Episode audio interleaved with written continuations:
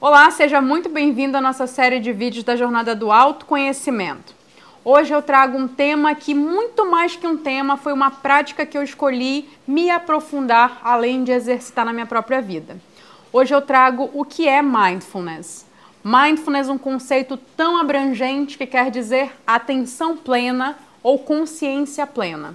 Quando a gente olha para o mindfulness, ele é um um modelo de vivência onde você pode aplicar como filosofia de vida.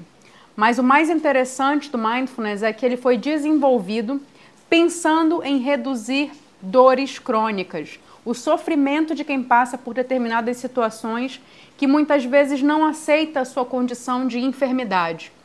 Inclusive é assim que o mindfulness surge num primeiro momento. John Cabazin, um médico norte-americano, trabalhando dentro da parte clínica de redução de estresse da Universidade de Massachusetts, percebe que tem um determinado grupo de pacientes que não evolui, que não melhora, que está aí num quadro de enfermidade onde não tem muita evolução. Então ele decide aplicar um conceito onde ele aprendeu para a vida dele, que ele traz do Zen budismo e do yoga. E aí ele pega uma parte daquele conceito senta com aquele grupo e começa a aplicar as técnicas. E de uma maneira muito interessante, esse grupo começa a mostrar resultados dentro do seu quadro da sua saúde física. E aí, em seguida, o John Cabazin se pergunta: mas o que será que eu fiz aqui para poder gerar tanto resultado nessas pessoas que não vinham tendo resultado dentro do seu tratamento de saúde? E aí ele fala: bom, se eu falar que foi dentro do budismo e do yoga que eu aprendi isso, eu não sei se vai ser muito bem aceito dentro do campo da universidade que trabalha com ciências. Então, vamos estudar o que, que acontece no cérebro de quem faz essas determinadas atividades, de quem pratica o que eu estou ensinando aqui. E dentro de uma série de princípios do mindfulness, a gente tem uma prática de meditação, que eu vou já explicar. Mas o interessante é que durante ah, o processo de averiguar o que acontecia na mente daquelas pessoas, uma série de benefícios aconteciam na mente de quem medita. E a partir daquele momento que eles conseguiam aferir, medir quais eram os resultados precisos, ficou muito mais fácil até de replicar e da universidade aceitar aquele modelo. A partir daquele momento, Mindfulness já surge com uma nova roupagem, como um programa de oito semanas para redução de estresse.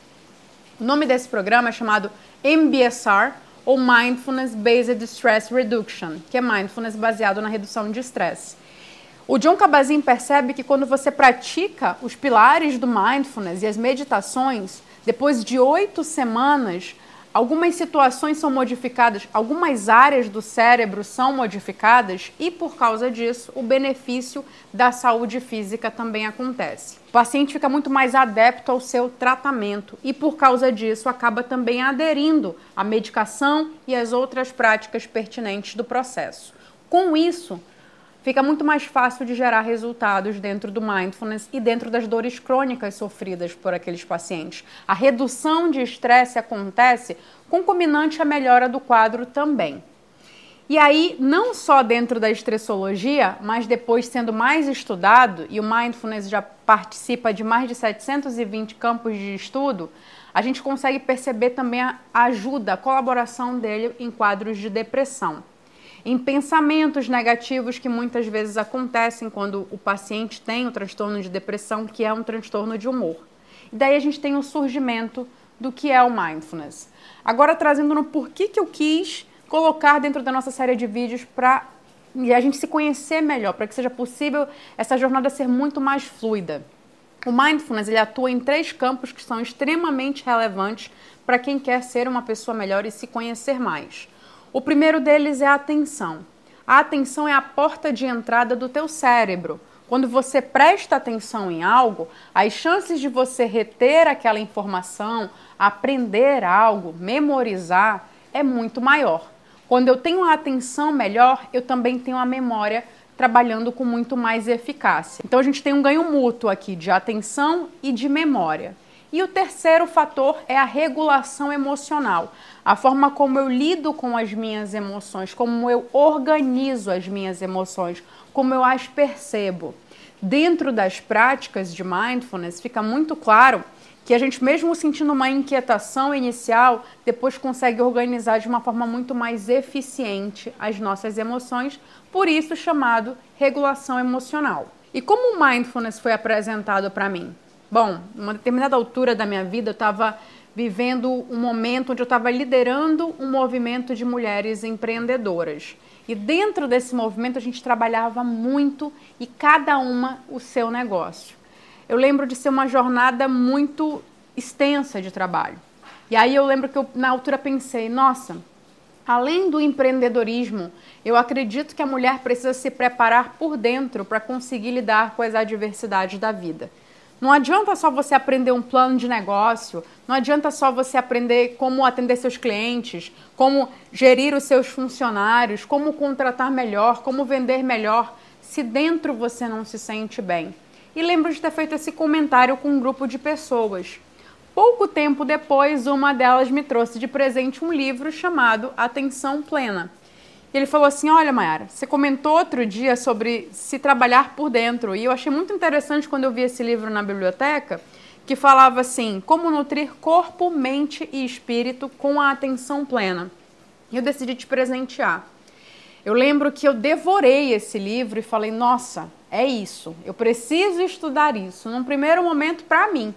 Eu queria trazer aquele entendimento, já sendo psicóloga, liderando o movimento de mulheres empreendedoras, eu disse: existe aqui uma lacuna onde muitas mulheres não conseguem empreender ou desistem dos seus negócios porque internamente elas não se sentem bem. Elas acabam, a mulher, eu não sei se você já percebeu, mas acabam por contratar muito mais familiares do que fazer aquela contratação mais profissional acaba por aderir determinados modelos de negócios que são muito cômodos para elas e acabam misturando emoções com negócios, com dinheiro, finanças e aí vira uma bagunça. E aí, se a gente separasse por um momento a emoção e essa organização emocional dessa parte mais estratégica de implementação de um negócio, de vendas e de gestão, na minha percepção ficaria muito mais fácil de conduzir o processo. Então, eu mergulhei naquele universo e aí em seguida eu descobri o quê? que existia um treinamento para eu aplicar em mim. E mais, que existia um treinamento para eu virar professora também daquele conteúdo. E aí, buscando ali aonde eu poderia me desenvolver, na altura não tinham lugares dentro do Brasil, a gente está falando de 2016, eu me programei para passar quatro meses na Europa aprendendo mindfulness desde a base até o processo de virar treinadora. Eu lembro que eu passei pela base do MBSR, né, aprender como utilizar o mindfulness para redução de estresse e ansiedade. Fiz um retiro de silêncio, o que num primeiro momento pode parecer muito fácil, mas é muito interessante porque você escuta as suas vozes interiores, que são muitas e que muitas vezes não se conversam. E por não se conversarem, geram muito conflito e dificuldade na tomada de decisão. E também o silêncio, depois de um tempo, começa a trazer uma organização. Mas primeiro a gente sofre bastante até chegar nesse estágio de opa, tá tudo bem ficar aqui só comigo mesmo, sem cantar, sem ler, sem me comunicar sequer com o olhar com uma outra pessoa. Eu lembro que um dos pré-requisitos nesse retiro era que, se caso a gente encontrasse alguém no corredor, baixássemos a vista, para não cumprimentar mesmo nenhum tipo de linguagem, principalmente a corporal. E em seguida eu fui para o último modelo, o último nível, que foi o Teacher Training, que foi um, um modelo intensivo para virar professora de Mindfulness. O mais interessante dessa jornada foi que logo no início parecia muito fácil, afinal de contas eu tinha devorado o livro, tinha entendido todos os pilares e as práticas do Mindfulness e falei, bom, vou chegar lá e vai dar tudo certo. Quando o professor entra na sala, eu lembro como se fosse ontem, o KV, um inglês, ele diz o seguinte: vamos começar fechando os olhos e meditando. Não teve apresentação, não teve quem eu sou, o que estamos fazendo aqui. Ele faz logo na introdução uma meditação. E a meditação não era uma prática constante na minha vida. Eu tinha ali pego o livro, feito uma vez ou outra, do jeito que eu queria, sem muita disciplina. Eu ainda não tinha me beneficiado no que vinha a ser o benefício de um programa de oito semanas. E aí eu lembro que quando a gente começou, fechou os olhos, eu, antes de fechar os olhos, olhei ao meu redor e percebi que as pessoas tinham a postura certa, as almofadinhas certas, o, o manto certo, eles tinham todo o aparato e eu não tinha nada daquilo, eu nem sabia como, como ou o que eu precisaria ter para começar a meditar ou fazer desse processo de meditação mais confortável para o corpo. E aí eu lembro que eu falei, não, tudo bem, eu vou só fechar os olhos e seguir a instrução. Quem disse? No primeiro minuto, eu experimentei um desconforto que parecia de uma hora. O meu corpo doía, a minha mente reclamava, o meu olho abria assim, eu pensava, deixa eu ver se os outros estão conseguindo ou se, ó, ou se só eu estou nesse caos interno. E aí o que, que eu descobri? Que só eu estava nesse caos interno. E aí foi interessante que eu baixei a cabeça, falei, bom, foi três minutinhos, três minutinhos que pareciam intermináveis, baixei a cabeça e ele já retoma a volta da meditação falando assim, vamos parar para um chá e na volta a gente começa oficialmente o programa de oito semanas. E nessa pausa para o chá, eu lembro que eu tinha um nó na garganta. Eu estava com vontade de chorar porque eu não conseguia fazer uma prática que parecia tão banal. E o mais interessante, eu estava na Europa, eu tinha investido milhares de euros para estar tá ali, então de reais nem se fala, e eu sequer conseguia fazer a primeira prática que o professor pede. E aí o que, que eu fiz? Eu baixei a cabeça, falei, vou respirar aqui um pouquinho e depois eu vou para a hora do café, depois eu vou para a hora do chá com o pessoal. Eu não estou com condição de levantar a cabeça aqui que as pessoas vão perceber que eu não estou bem. Quando eu baixo a cabeça e faço esse gesto, adivinha só, o professor aparece do meu lado, assim, abaixado, e pergunta.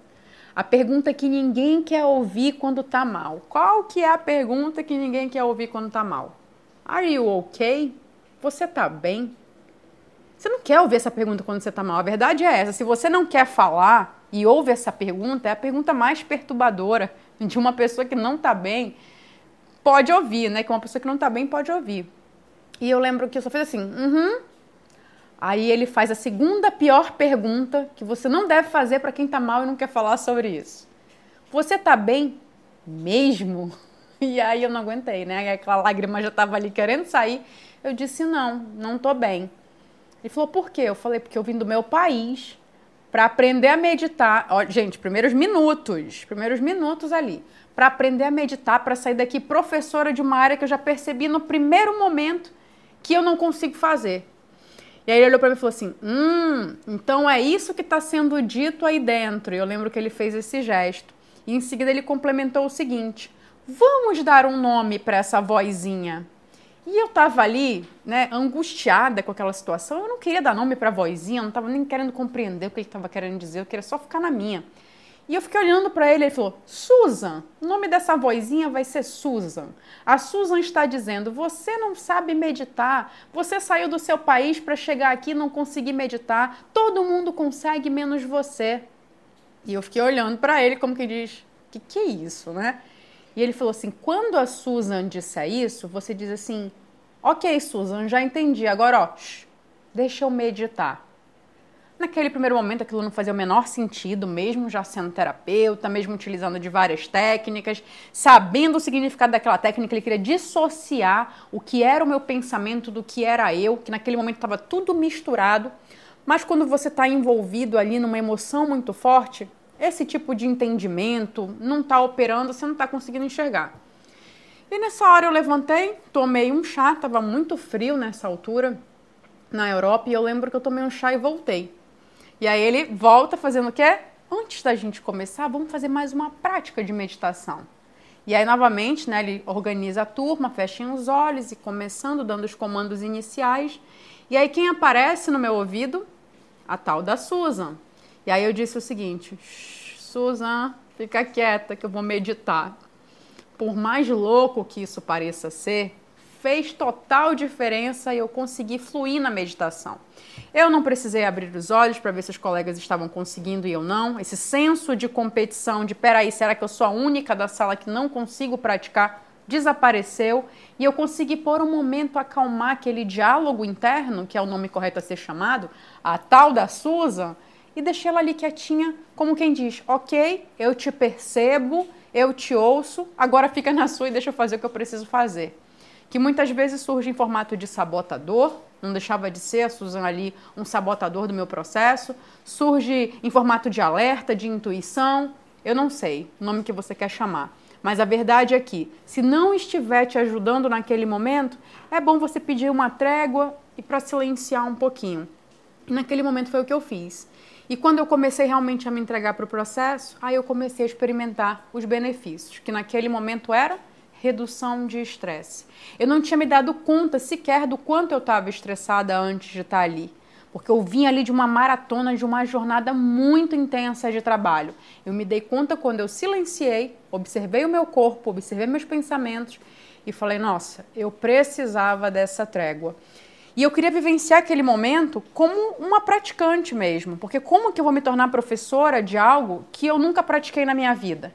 Então eu queria só praticar e lá na frente, quando eu fizesse o módulo intensivo de professora, eu olharia para tudo aquilo que eu fiz de uma maneira mais analítica, mais, ah, então esse essa metodologia serve para isso, essa prática, a intenção é essa, porque muitas vezes quando estão aplicando algo em você, você não sabe qual é a intenção do professor, mas ele sabe qual a intenção dele com aquela prática. Então, naquele momento, eu não queria ficar analisando qual que era a intenção dele em começar um curso, por exemplo, não apresentando, mas mandando a gente de imediato meditar. Talvez fosse, inclusive, aferir como é que está a, a, qualidade da meditação dos alunos, quem está mais inquieto, quem está mais estressado, não sei. São hipóteses aí que a gente pode levantar. Mas fato é que ele tem as intenções dele, porque todo professor qualificado traz para a sala de aula dinâmicas com intenções por trás, que a gente chama de meta-intenção, né? que é a intenção por trás da intenção. E aí, naquele momento, quando eu me entrego para a jornada, eu começo a sentir o benefício, observar os pontos de estresse, os geradores de estresse na minha vida. E esse já é o primeiro ponto de relevância que eu quero te trazer. Os benefícios do mindfulness, do programa de redução de estresse, são inúmeros. Quando eu melhoro a atenção, quando eu melhoro a memória, quando eu regulo minhas emoções e reduzo o estresse, ao invés de você pensar que você vai meditar para virar um monge e viver na montanha, nas colinas, a verdade é que você fica muito mais produtivo no teu dia a dia, na correria de uma vida contemporânea. Por quê? Porque agora o teu foco está melhor, a tua absorção de conteúdo está melhor, as tuas emoções estão melhores, então você tem muito mais clareza mental e muito menos estresse para lidar com as problemáticas que acabam fazendo com que muitas vezes e naturalmente a gente se sinta confuso. Então, nesses benefícios, foi interessante perceber que no desdobramento dos estudos do mindfulness é, nasce o MBCT, que é o Mindfulness Based Cognitive Therapy, que é mindfulness baseado em terapia cognitiva, que aí já ajuda os pacientes que têm depressão, que sofrem com esse diálogo interno muitas vezes autodepreciativo, que fala se fecha, se isola, fica no quarto. Você não precisa de pessoas, pessoas são uma ameaça, perigo. Não é para você fazer isso. Te traz ali todo um comando de desânimo, de cansaço, de falta de esperança. E como é que você muda esses comandos? Mudando a forma como você pensa. Por isso, nesse modelo de mindfulness, já vem um modelo muito mais cognitivo, para você analisar pensamentos e todo esse processo, além da atenção e da memória, a senso-percepção, a aprendizagem e outras áreas que estão envolvidas dentro da cognição. Funções executivas é uma delas, que justamente é a responsável pelo planejamento. Então, quando você consegue se organizar bem ao longo dos seus dias, as suas funções executivas, que ficam nessa região frontal do córtex, estão funcionando com máxima eficiência. Agora, quando você sente que não está conseguindo funcionar bem, que não consegue criar um roteiro que está funcionando, uma agenda que está rodando, aí você se sente confuso, conflituoso, é um momento de parar e falar: peraí, aonde é que está o problema? Será que eu realmente tenho dificuldade em me organizar? E eu tenho por quê? Porque eu não aprendi a me organizar? Porque as minhas emoções estão falando mais alto? Eu lembro de uma vez conhecer uma pessoa que falava assim para mim, Mayara, eu tenho certeza que eu tenho um déficit de atenção. Porque quando as pessoas falam comigo, eu fico desatenta, eu me perco. Eu estou falando com alguém, outra pessoa me chama, eu já me desliguei do processo. Eu tenho certeza que eu tenho déficit de atenção. E eu, em conjunto com uma neuropsicóloga, fizemos uma avaliação desse caso. E sabe o que deu? Não deu déficit de atenção, deu ansiedade. A pessoa era tão ansiosa e tinha tanta necessidade de atender todas as demandas, porque ela também tinha crenças de que se eu não atender a todos, eu não sou boa o suficiente, as pessoas não vão gostar de mim, eu não sou útil. Então, nessa ânsia que traz consigo o medo, por isso a ansiedade, né? O medo de que algo no futuro dê errado, fazia com que ela tentasse segurar todos os pratos da vida, dela, da mãe, do marido, do filho. Como que isso vai acontecer? Como que isso vai ser possível? A gente sabe que quando a gente foca numa coisa, a gente desfoca uma série de outras coisas. Por isso que essa que a gente focou dá certo. Porque chances são de que você desfocou de outras áreas. Quando você foca muito nos estudos, pode ser que você desfoque um pouquinho da alimentação, pode ser que você desfoque um pouquinho da qualidade do teu sono. Chances são de que a área de maior êxito na tua vida é a área que você mais está dando atenção. E as de menor êxito são as que você tá, menos está dando atenção. É só você observar por um momento. Quais são as áreas hoje que você fala assim, nossa, tá sensacional? É o quê? É a área espiritual? É a área intelectual? São as tuas finanças que você pode dizer para você mesmo, nossa, eu estou organizando muito bem? É o teu campo profissional que você se sente ali começando a decolar? Qual que é a área? É a tua inteligência emocional que você fala, não, eu sou super regulada aqui com as minhas emoções, tá dando muito certo. Ah, é meu relacionamento amoroso? É o meu relacionamento familiar? Qual a área hoje que se você pegasse assim, você ia falar, essa área tá dando muito certo? Aí eu te faço uma pergunta em seguida. O quanto você vem investindo nessa área? Essa área não tá dando certo à toa. Ela tá dando certo porque é teu ponto, ó, de foco. Se eu tô focado nessa área, eu vou dar muito certo. Agora, pega a área que mais está dando errado, né? Que é a área que a gente geralmente não quer avaliar. É o quê? É a saúde, que a saúde envolve tanto a saúde mental quanto a saúde física quanto à atividade física, né? Porque a gente tem disposição, rendimento diário. Quando eu falo de saúde mental, eu tenho a qualidade dos meus pensamentos, das minhas emoções, dos meus comportamentos. Quando eu falo de saúde física, eu tenho o meu corpo funcionando em pleno fun em pleno funcionamento, funcionando em pleno funcionamento. Eu tenho que o meu corpo todo regulado, eu tô aqui com o meu check-up em dia. Eu sei que por dentro eu tô muito bem. O meu organismo tá OK. E quando eu falo de disposição e rendimento, eu falo que o meu dia funciona muito bem. Que não dá duas horas da tarde, já estou morto querendo descansar, porque eu não tenho um rendimento diário eficiente. Quando eu pego a tua saúde, como é que ela tá? Avalia ela por um momento. Quando eu pego o teu relacionamento amoroso, como que ele tá? Quando eu pego as tuas finanças, como que ela tá? Faz essa mesma avaliação e percebe a pior área hoje que você considera na tua vida nesse momento e percebe que atenção você está dando para essa área. Chances são de que a pior área não está sendo uma prioridade. Por isso que não está dando certo. Não está aqui, ó, na área de foco, está na área desfocada. O foco ele é muito pertinente porque te permite uma direção, mas ele também desfoca de uma série de outras coisas. É por isso que quando a gente entende que precisa elaborar uma meta na vida, a gente entende que ela precisa ser sistêmica. Se eu tenho uma meta profissional, eu preciso por um momento olhar como é que vai ficar a minha saúde física, a minha saúde emocional, a minha relação com os meus filhos, a minha vida acadêmica. Qual impacto a minha meta vai gerar nas outras áreas da minha vida? Qual impacto meu excesso de foco vai gerar no que eu vou desfocar? E eu estou falando isso porque o mindfulness ele vai trabalhar um modelo de foco como você nunca viu antes, porque a tua atenção está sendo desenvolvida, está sendo melhorada.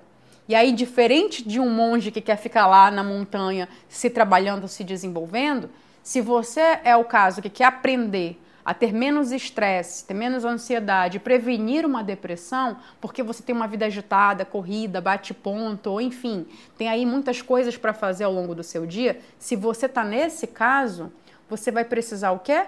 Olhar para o que você foca, dar uma direção, mas também observar o que você está desfocando. E para o homem contemporâneo, o mindfulness é o que tem de melhor. Por quê? O homem contemporâneo vai vivenciar situações estressoras. A diferença é que alguns vão vivenciar de forma aguda e outros vão chegar ao crônico. Qual que é a diferença? O estresse agudo é aquele que você está no seu trabalho em um determinado dia e algo de muito ruim acontece. Digamos que você é engenheiro numa indústria e aí para a linha porque o teu time errou alguma coisa. Nossa, o estresse da equipe vai lá para cima. A gente parou a linha da produção da empresa. Nesse momento você tem um estresse agudo. Tim! Vai lá em cima, todo o teu corpo chega no limite. Aí digamos que isso aconteça com frequência. Todo dia tem um pepino, um abacaxi, uma jaca, uma salada de frutas e verduras para você administrar. Se você ficar tendo muitos picos de estresse, você vai viver com o nível de estresse lá em cima. Logo, você não baixa. Quando você não baixa, o estresse fica crônico, vivenciado com muita frequência e ao mesmo tempo você já não consegue mais voltar ao teu estado que a gente chama de estado de homeostase, que é o estado de paz, de neutralidade que a gente alcança no mindfulness. É sobre você conseguir saber a hora de produzir e utilizar todo o teu poder de foco, memória e regulação emocional para isso e saber a hora de parar e desacelerar. E com isso melhora também a qualidade do teu sono. Melhora a forma quando quando você vai dormir, a qualidade do teu sono ela pode ser aprimorada quando você, por exemplo, pratica mindfulness antes de, de deitar. Ou já deitado, preparado para adormecer, você faz ali uma das práticas que eu ainda nem entrei quais são elas. Eu estou só te contando primeiro os benefícios para você ter a clareza de se são situações que você precisa melhorar, que você precisa passar a ter, você já sabe que existe um caminho. Existe um programa que vai te ajudar. E antes de entrar nas práticas e nos pilares do mindfulness, que eu acredito que eu vou deixar para o próximo vídeo, eu quero te dizer quais são os momentos ideais para você aplicar o programa na sua vida. Isso que é mais interessante, sabe? Você não precisa do cenário perfeito, diferente do que por um momento eu acreditei que eu precisasse quando eu comecei ali o meu treinamento. Claro que logo em seguida, né, eu comprei um Zafu. O Zafu é uma almofada própria de meditação, mas eu comprei também para poder melhorar a minha coluna e a minha postura. Mas a gente não precisa de nada disso. Na posição que eu tô agora nesse momento, na cadeira que eu tô, em pé, deitado, a gente consegue praticar o mindfulness, porque algumas das práticas são meditativas, outras são os pilares que você vai aplicar no pensamento e no comportamento, nas suas ações. Então você não precisa de um aparato. Claro que, se você quiser transformar essa prática em algo diário na sua vida, eu vou recomendar no vídeo 2 o que é importante você ter num primeiro momento para começar a meditar de uma maneira adequada, respeitando o seu corpo em um outro determinado momento, eu lembrei agora que eu fui fazer um, um retiro de silêncio também, mas ali já tinha um, uma outra filosofia. Não era filosofia mindfulness, era uma outra filosofia. E lá, o que quer que pudesse acontecer, eu tinha que ficar parada numa posição até o final da meditação. Que geralmente os ciclos eram de 10 minutos a meia hora. Então, envolvia você se forçar um pouco a ficar naquela postura e se trabalhar dentro daquela disciplina. No mindfulness, essa disciplina de postura não é exigida. Por quê?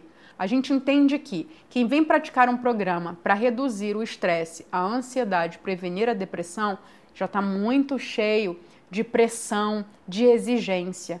E a gente não precisa de um programa para se exigir mais. Então, o que, que tem que ser feito? Tirar essa pressão. Quando a gente está falando de meditação mindfulness, a gente está falando de uma prática muito mais compassiva. Você já vem de uma vida muito estressada, muitas vezes com ansiedade, com depressão. Você não vai precisar de mais uma ferramenta para exigir mais de você. Então, nesse modelo, a gente trabalha o quê?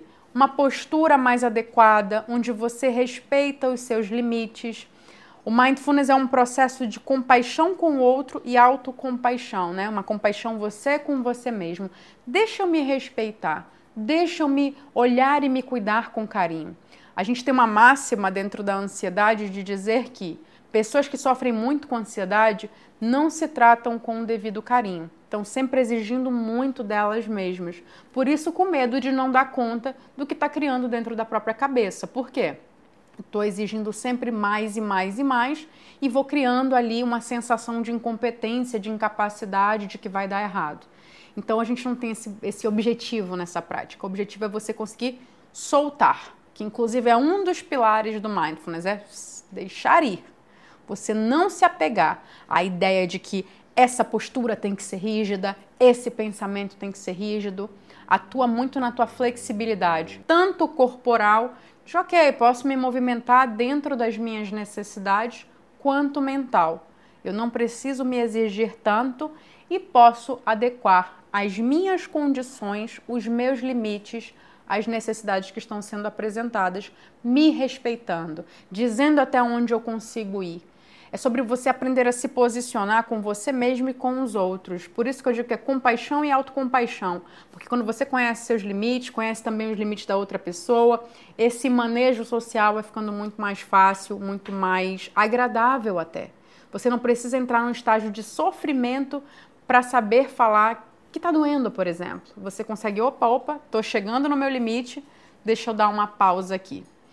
E por falar em pausa, eu vou dar uma pausa aqui também para a gente falar no vídeo 2 quais são os pilares do mindfulness, quais são as práticas e o que, que você precisa ter, o que, que é bom você ter para você fazer essa prática com muito mais aparato mesmo para ter conforto para o seu corpo. E também vou te falar um pouco sobre os três pilares que regem o mindfulness: corpo, mente e espírito. O que, que isso quer dizer dentro dessa filosofia, dentro dessa prática?